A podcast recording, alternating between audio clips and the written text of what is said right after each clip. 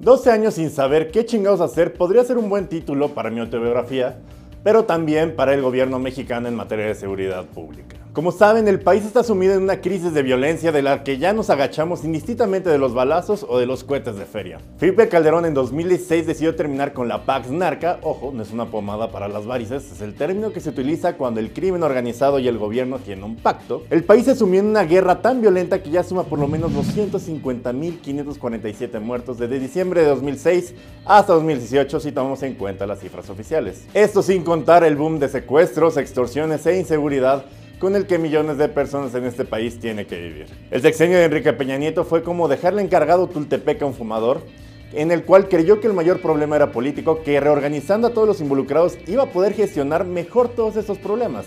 Sin embargo, al igual que todos los gringos viejitos de Ensenada que usan chingos de Viagra, el problema era de capacidad, no de voluntad. Y no solo eso, le dio todo el peso de las labores de seguridad a la CEGOP, que acabó siendo una super secretaría con un chingo de responsabilidades, pero sin suficiente poder para realizarlas. Igual como los gringos viejitos de Ensenada. Por último, en el último periodo del sexenio, después de haber desplegado en gran parte del territorio al ejército y a la marina para controlar el problema de la delincuencia en el país, intentó promover una funesta ley de seguridad interior en la que se establecía a los soldados como policías, sin controles y sin contrapesos que permitieran que no violaran los derechos humanos y mucho menos que pudieran controlar manifestaciones como actualmente lo hace la policía. Sin embargo, gracias a la actuación de la Suprema Corte de Justicia, esto no sucedió y tan solo con un voto a favor, esta fue declarada inconstitucional. Sin embargo, nada de esto importa, ya que AMLO no se plantea una ley para regular la actuación de las Fuerzas Armadas. Él plantea modificar la constitución política, porque puede, porque quiere y porque el Congreso además lo respaldaría. Eso no solo significa tener al ejército en las calles, sino normalizarlo como la policía de nuestra vida diaria, desapareciendo la municipal, la estatal y la federal, dejando solo al ejército como el encargado de nuestra seguridad, no solo contra el narcotráfico, sino en cualquier aspecto de nuestra vida cotidiana. Y todo esto modificando, repito, la constitución. Nada de mamadas de que si la ley, si la corte la acepta como constitucional, Nel. Ya directo a la constitución. Y todo esto después de, en repetidas ocasiones, decir en campaña que regresaría al ejército a los cuarteles. He reiterado mucho. Que el sí, mucho, cuarteles. Mucho, no. No. No, no, no, no, no, no, no. Y te, te invito a que lo pruebes. O sea, nunca he dicho eso. No se resuelve nada con el uso del ejército, de la marina. ¿Es la militarización el camino a resolver nuestro problema de seguridad? ¿La desaparición de la policía civil es un buen augurio para los derechos humanos? ¿Me estoy haciendo bien pendejo con las preguntas anteriores porque sé que la respuesta es que no? Probablemente. Entonces acompáñenme a descubrirlo en esta avenida de papel, Militarización de México.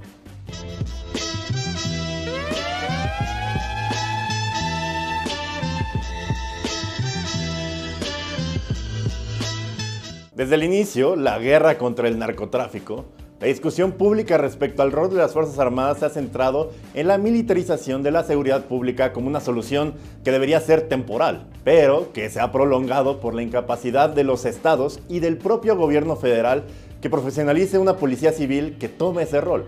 El problema es que la militarización ha generado graves, graves violaciones a derechos humanos. Particularmente, pues ya saben, al derecho a la vida, a la dignidad y a la libertad de las personas. Pues los de cajón, los de moda, los que impide que nos maten en las calles. Entre 2006 y 2014, militares del ejército mexicano se enfrentaron a civiles en 3.520 ocasiones.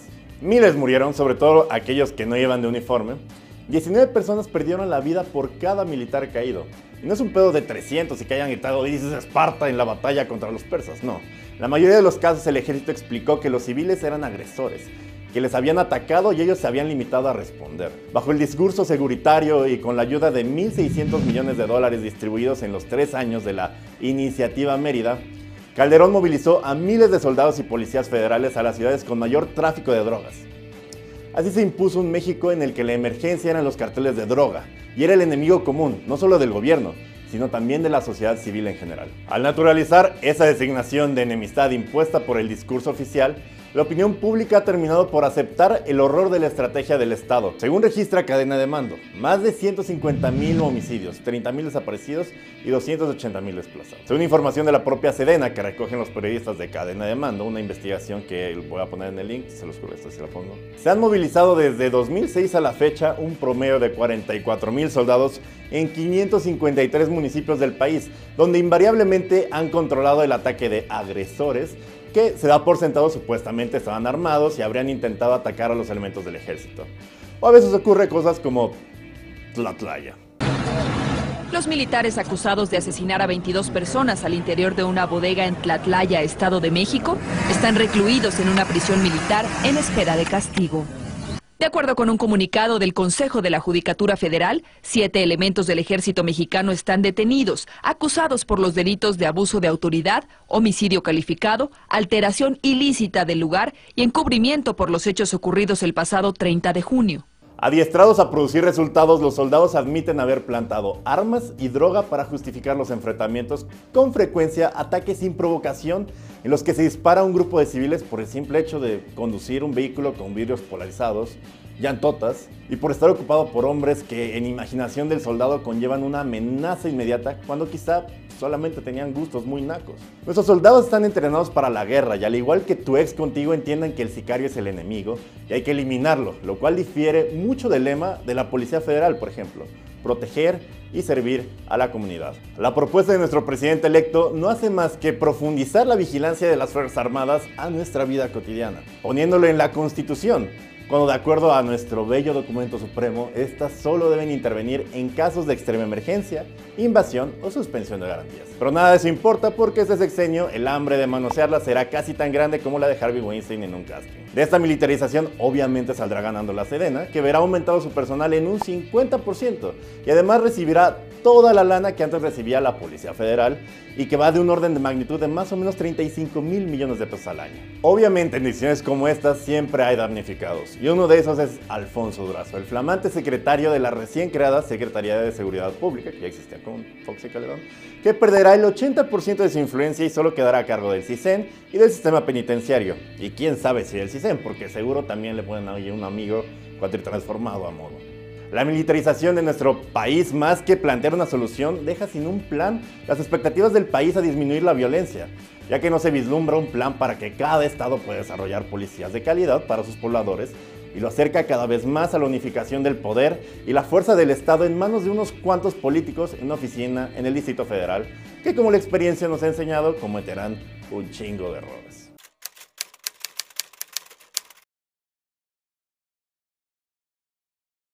Los estados tienen muchas prioridades para poder existir, pero primordialmente los gobernados piden cuatro. Seguridad, economía, educación y Estado de Derecho. Sin embargo, la seguridad es la más importante, o de las más importantes, porque la población lo percibe a diario cuando se sube al transporte público, cuando cruza un puente, cuando deja que sus hijos o hijas regresen solos de la escuela.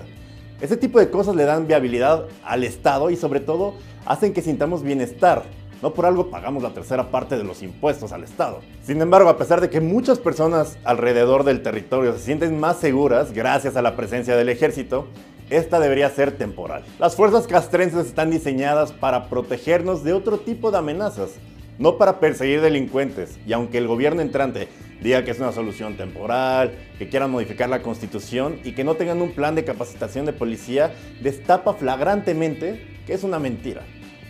No por algo AMLO ya perdió 10 puntos porcentuales de aceptación antes de llegar al 1 de diciembre. Y la culpa no es del ejército, que a pesar de los casos de violencia que les he platicado, sigue siendo una institución respetada y que además tiene muy buenos elementos en sus filas. Pero hay que entender que no se les pueden dar labores para las que no fueron entrenados. Sin embargo, los presidentes electos en turno confunden funciones de gobierno y funciones de Estado y cada quien se inventa secretarías y nuevas funciones cuando la viabilidad del Estado en materia de seguridad depende de una estrategia transaccional. Estrategia que evidentemente carecemos. Y que terminarán acabando de pagar con plomo y abusos los que menos tienen, a los que actualmente los azota la violencia y los que, como en el caso del Distrito Federal, aún no la conocemos en su máxima expresión. Yo soy Durden, esto fue Avenida de Papel. Muchas gracias por estar una semana más. Perdón por la, la semana pasada no haber estado, pero también me fui del puente, he tenido un chingo de trabajo, también, también merezco descansar, no soy, tren maya arrasando por la vida, selva, o sea, yo también tengo que descansar. Eh, y nada, volvemos al horario habitual, o creo que no, quizá este salga en martes, pero, pero ya, prometo, prometo apurarme y el siguiente lunes estar a las 7 de la noche, como lo hemos estado haciendo los pasados 10 episodios. Muchas gracias.